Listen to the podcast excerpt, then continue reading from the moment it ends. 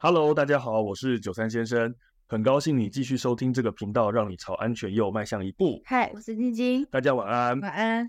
好，那我想上个礼拜呢，我们连续两周告诉大家，就是发生火灾的时候，如果来不及逃生，我们要关门，然后开窗。对，我当时呢，也有不断的跟大家强调，这个开窗的目的是让这些从门缝流进来的毒气飘散出去。对，嗯，我今天要来跟大家特别强调一件事情：开窗户的目的是让毒气飘散出去，嗯，绝对没有要让人从窗户逃出去。你说跳楼？没错，所以我今天呢想跟大家讲的主题就是呢，请记得在火灾现场千万不要跳楼。我在二楼，我应该可以跳。在二楼吗？嗯，我也不建议这么做呢，因为呢，我以前也曾经遇过，就是不同的案例。啊，有人呢从二楼跳下来呢，还是摔死；那也有人从六楼跳下来呢，哎，他没事没死。所以呢，你也不要问我说到底为什么，我也不知道。所以你说二楼能不能够跳？基本上呢，以前我当消防队的时候，就有些亲朋好友也会问我这个问题，说就是我到几楼啊，我可以尝试跳楼。哈哈哈哈这个笑声会不会当噪音？这么想跳？对，然后我就想说，奇怪了，你就这么想跳楼就对了吗？哦，所以我跟他讲说，哦，我真的不建议跳楼。他说，那到底几楼以下可以？我说好了，那我跟你讲哈，一楼以下。你一个答案就对对对，好，我说我给你一个答案，一楼以下可以跳。他说那所以意思就是不管几楼都不能跳。我说对呀、啊，我刚刚不是这样一直跟你讲吗？好，我们当消防队的从来都不鼓励大家从阳台、从窗户去寻求逃生路线，这个完全没有必要，而且也很危险。所以我想今天呢，我们就分成几个部分来跟大家解释。第一个，为什么我强烈建议大家不要这么做？第二个，就是有一些前提、有些防护的情况下，我有没有机会可以这么做？嗯，好。那第三个，我再三强调，无论如何都不要跳楼。那我们到底应该怎么做？好，所以首先第一个呢，跳楼它非常非常的危险。我刚才也讲过了，二楼跳下去会发生什么事情，你都无法保证。好，那有些想说是什么我攀爬下去，这个我们之前有提过这件事情的。那个什么棉被，不要异想天开了啦！哦，我讲真的，你一定办不到，这危险性真的很大，完全没有必要冒这样的风险。那有些人会想说，可是我已经很危险，我已经死到临头了，那我难道不应该冒个这样的险去为我的生命争取一些权利吗？是啊，对啊。但我想问一个问题，就像我们有时候看到电视新闻、报纸，好，画面也好。我就看到很多人，他受困在火场的里面，然后再受困在窗户旁边。然后呢，我们看过去就发现说，哇，这个人他在所在的房间哦，真的不断的在冒火冒烟。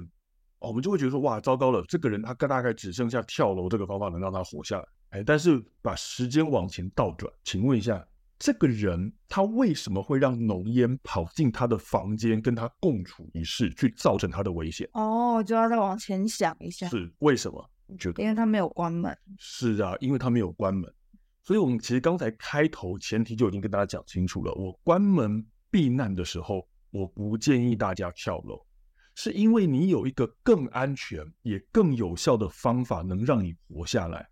你把房门关起来，窗户打开，其实你房间已经是安全的了。你等消防队把火势扑灭，你大摇大摆的走楼梯出去，你都不会有事情。你在这种情况下，实在是没有必要让自己去冒一个更大的风险来寻求逃生路线，没有必要啊！你今天会弄到说整个房间都是烟都是热，通常就是两种情形：第一个像我们刚刚讲的，你没有关门；第二个，或者是你今天家里没有警报器，让你发现太慢，所以你才会受困在火场里面。那这个我们其实要把时间点往前推移。我们不能够所有的情况都用应变的角度去思考，你要去想你的事前准备到底做哪些事。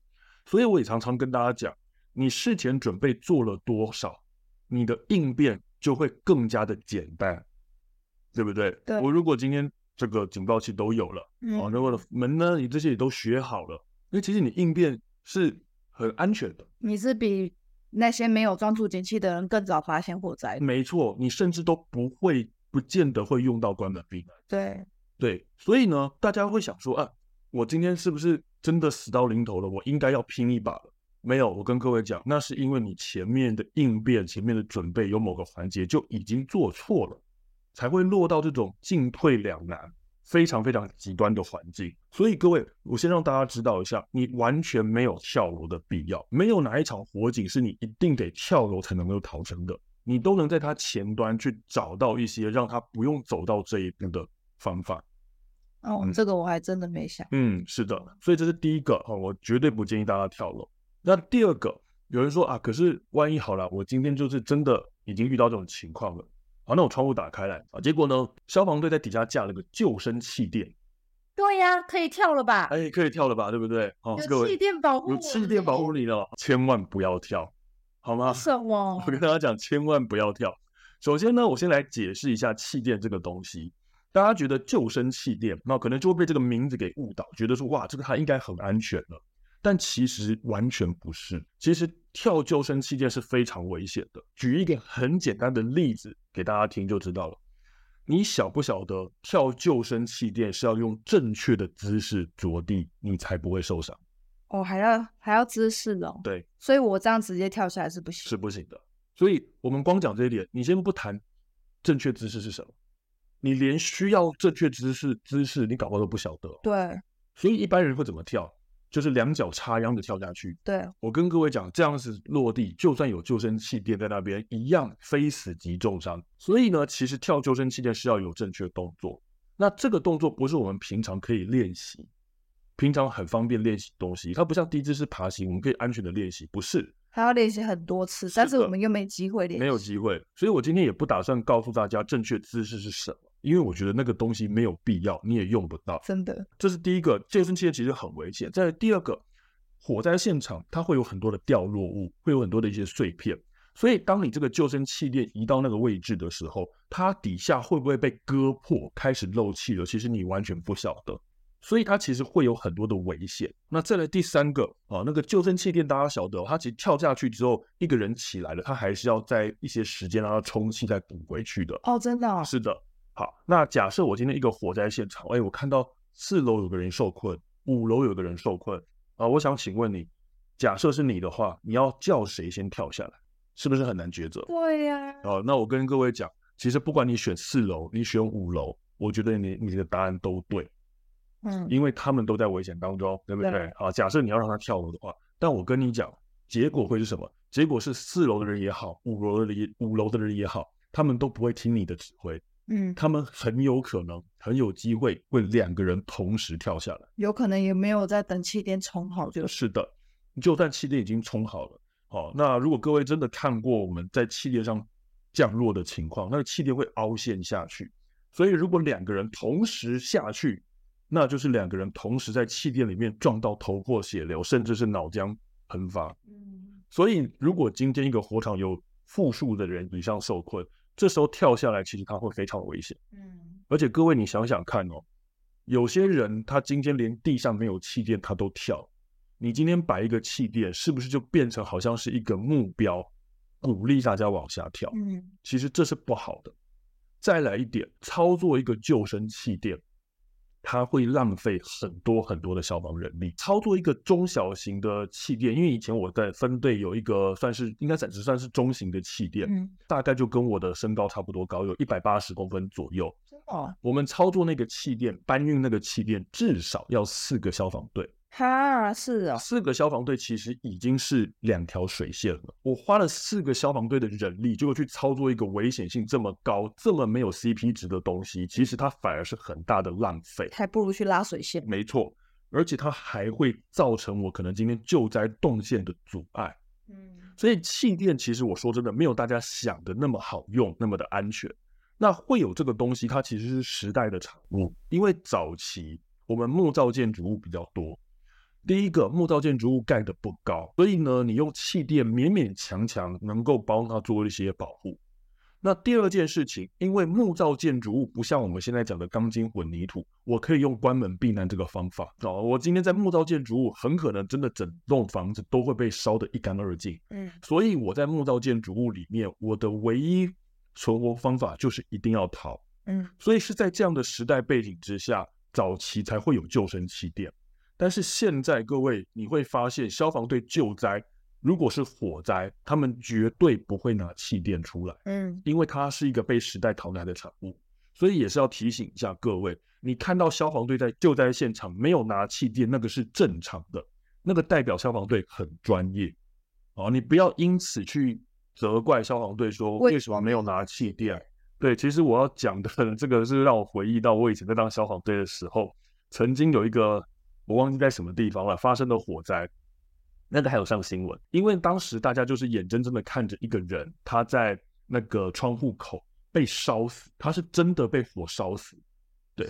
然后后来隔天新闻呢，大家就是一片的骂声跟指责，说消防队没有架气垫。我跟各位讲，当时不管媒体也好了，还是网络上骂人消防队的人也好，通通都是毫无专业可言。你们不懂什么叫做消防救灾，你们不懂那个东西到底有多危险。还有回到我前面讲的，你不懂为什么那个人会被受困在那边。所以其实呢，没有气垫这才是正常的。我们现在消防队唯一可能会再拿气垫出来的场合，就是假设有人要跳楼自杀。哦，oh. 对，但是你说真的，他到底有没有很多很大的实质帮助？我觉得也很有限啊。对啊，因为跳下来也是非死即伤。嗯。对啊，而且他既然既然是想要自杀的人，他怎么可能还会跳到你的气垫上？嗯，对不对？所以呢，我说真的，现在气垫已经是被时代淘汰了，它基本上是无用武之地的东西了。所以呢，这个各位就是哦，不要去责怪消防队为什么没有拿气垫，那是没有必要的。既然我们讲的救生气垫都不行了哦，那假设。有一天，你真的不幸受困火场，打开窗户，看到隔壁热心的邻居拿了个床垫铺在你的窗户下方，叫你跳下去，你要不要跳？不要，当然是不要啊！哎，我们救生气垫我都不鼓励大家跳的哦，床垫怎么可能保护得了你？所以千万不要，好吗？哈，那也让大家知道一下，就是很多人会呃觉得说，哎，你可能真的是好心想要帮忙，但是其实我说真的。这样的行为是帮不了忙的哦。Oh. 对对对，所以这种情况其实等你反而会妨碍大家的动作啦。所以呢，其实我们讲到这边，大家有没有发现到一件事情？上个礼拜我有跟大家提醒，我们的窗户、阳台不要外推。嗯，对。但是呢，我讲的是不要外推，我有没有说到不要加装铁窗？没有，没有。对，我其实从头到尾我都没有说不要加装铁窗。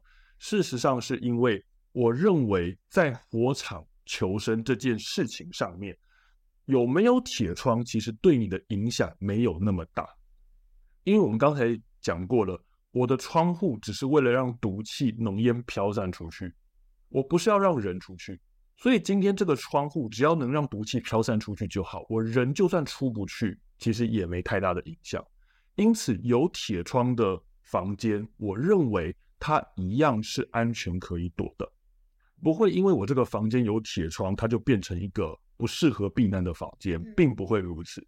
相反的，我甚至有些时候觉得啦，铁窗它在某种程度上可以去避免你家的小孩或者是宠物去坠楼。对，它某种程度上可能是在做另外一个安全的防护。好，所以呢，其实有没有铁窗，我认为，我个人认为，对消防安全来讲，其实没有那么大的影响。那最后呢，给大家一个结论：开窗户是让毒气飘散出去，然后这个不要跳楼。所以假设我今天真的半夜遇到火警，我真正应该要做的事情就是把门关好。然后呢，因为是半夜嘛，打开窗户之前呢，记得先把衣服穿好。然后呢，要开窗户之前呢，要把自己的服装仪容给整理好。啊，你知道为什么吗？啊，因为呢，窗户一打开的时候呢，通常发生火灾嘛，你就会发现窗户打开，你除了看到一大堆消防队在底下之外，你还会看到很多的新闻记者拿着摄影机照着这个窗户。因为你是火场的生还者。没错。那如果这个时候呢，你露出一副非常惊慌失措、披头散发的样子，那你隔天获救之后，你就会发现隔天的新闻呢，就看到你受困在火场那个惊恐的脸脸庞。每一个小时就在新闻上播放一次，每个小时播一次，每个小时播一次。我的妈！然后现在新闻有那么多台啊，对对对对对，然后而且还会每个小时不断的轮播，你就看到你的惊恐的表情，每一小时出现在电视上一次。你去附近面店吃饭的时候，你都不好意思抬头。好，所以呢，我们要做的事情是记得把门关好，把门关好，你的房间就安全了，你也不需要惊慌失措，把仪容整理好，慢慢的打开窗户，嗯，像巨星一般。啊，是的。优雅的向底下挥手，让他们知道呢，我是受过训练的，一切都在我掌控之中。那底下的你这些人赶快上来救我，这样子我相信呢，就是你是你会是安全的啦，嗯，你会是安全的哈。这个时候呢，唯一可能会害死你的东西，就是你想要跳楼的这个举动，嗯，这个念头。所以请把这个念头给打消掉，好吗？好，所以呢，我想这是今天呢让大家了解一下。好，我们这个关门之后，窗户打开。那我们上次跟大家提到不要塞门缝，也跟大家补充一下，我们不要去跳楼，不要用任何方式尝试从窗户或是阳台去寻求你的逃生路径。啊，这都是没有必要的。好，那我想呢，今天的呃分享呢就到这边。那希望今天的分享呢对大家的安全有所帮助。那如果各位有从这一集获得收获的话呢，请大家给我们五星好评，或者是小额赞助，对我们都是莫大的鼓励哦。也欢迎多多提问，我们会依你的问题当做下一次的主题。那我们就先到这里喽，好，下次见，拜拜。